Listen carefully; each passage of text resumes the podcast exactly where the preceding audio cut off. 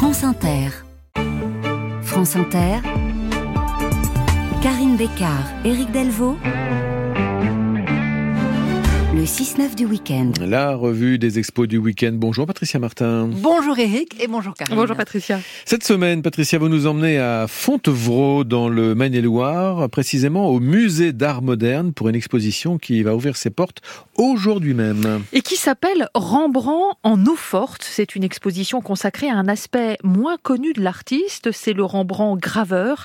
Et pourtant, à une époque, il a créé plus d'eau forte que de peinture. Patricia, vous en parlez avec la directrice du musée et commissaire de cette exposition qui se tiendra jusqu'au 24 septembre. Dominique Gagneux, bonjour. Bonjour. La gravure à l'eau forte au XVIIe siècle, c'est Rembrandt. Entre 1628 et 1665, il apparaît-il réalisé quelques 300 estampes? C'est même ce qu'il a rendu célèbre dans toute l'Europe? Absolument. C'est le maître de l'estampe euh, et de la gravure à l'eau forte. C'est vraiment une technique qu'il a développée, qu'il a mise au point, euh, qu'il a vraiment portée euh, à son plus haut degré d'excellence et de maîtrise.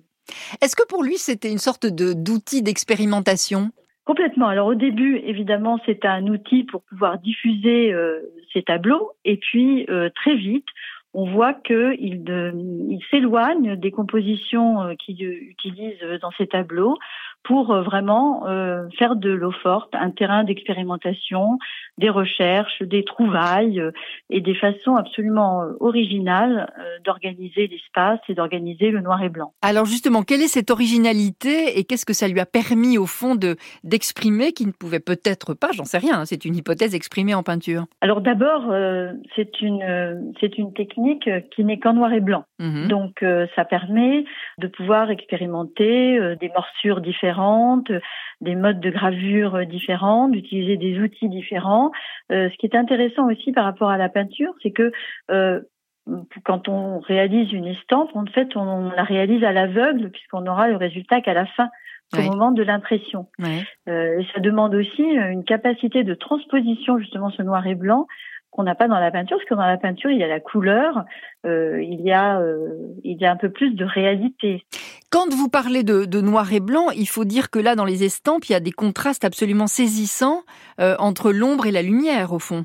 Oui, Rembrandt est le maître de l'eau forte et du clair-obscur dans les eaux fortes et aussi bien sûr dans les peintures. Euh, cette utilisation du, blanc et du noir est absolument euh, remarquable. C'est peut-être euh, ce que l'on trouve de plus saisissant en fait lorsqu'on regarde ces feuilles qui peuvent être parfois de petits formats. Comment il a réussi à, à modeler ces clairs obscurs, comment il modèle la lumière, c'est absolument fantastique pour organiser l'espace, pour mettre l'accent sur un personnage ou sur une scène, pour donner de la profondeur. Enfin, c'est absolument fantastique. Hum, on vous sent émerveillé Dominique Gagneux. La singularité de cette exposition, c'est que euh, vous n'avez pas procédé par thème, hein, comme on le fait traditionnellement. Alors nous avons procédé plutôt en mettant l'accent en fait sur la matérialité euh, de l'image, en, comme nous l'avions fait d'ailleurs l'année dernière euh, pour l'exposition consacrée aux, peintures de, de, Claude Monet. L'idée, c'est quand même de mettre en valeur les moyens plastiques qu'utilisent les artistes pour parvenir à leur fin, euh, et c'était ça qui nous intéressait aussi dans cette pratique de l'eau forte par, euh, par Rembrandt. C'est-à-dire que euh, l'idée, c'est de donner à voir, c'est que le visiteur puisse déchiffrer ce qu'est une, une œuvre d'art et au fond comment l'artiste, se mettre un petit peu dans la peau de l'artiste et montrer comment l'artiste a réussi à donner, à dire ce qu'il veut dire par des moyens plastiques. Alors les, thématiques, évidemment, il y a celle du clair-obscur, on en a parlé, euh, euh, il y a la technique des hachures, euh, comment par les lignes, comment par la, composition aussi, il arrive à raconter une histoire. Et les histoires sont absolument fantastiques. Alors il y a des sujets bibliques, bien sûr, mais vous voyez une foule de personnages, par exemple, qui s'agglutinent, qui sont vraiment... il y a une section qui s'appelle accumulation pour montrer comment justement Rembrandt arrive à mettre valeur, par exemple, un personnage, et de l'autre côté, une foule avec des physionomies extrêmement variées, parce que euh, tout est très détaillé. Euh, il, a, il, a, il s'est beaucoup entraîné aux têtes d'expression, euh, déjà lui-même, devant son ben, C'est ça, les, les, autoportraits sont nombreux chez lui.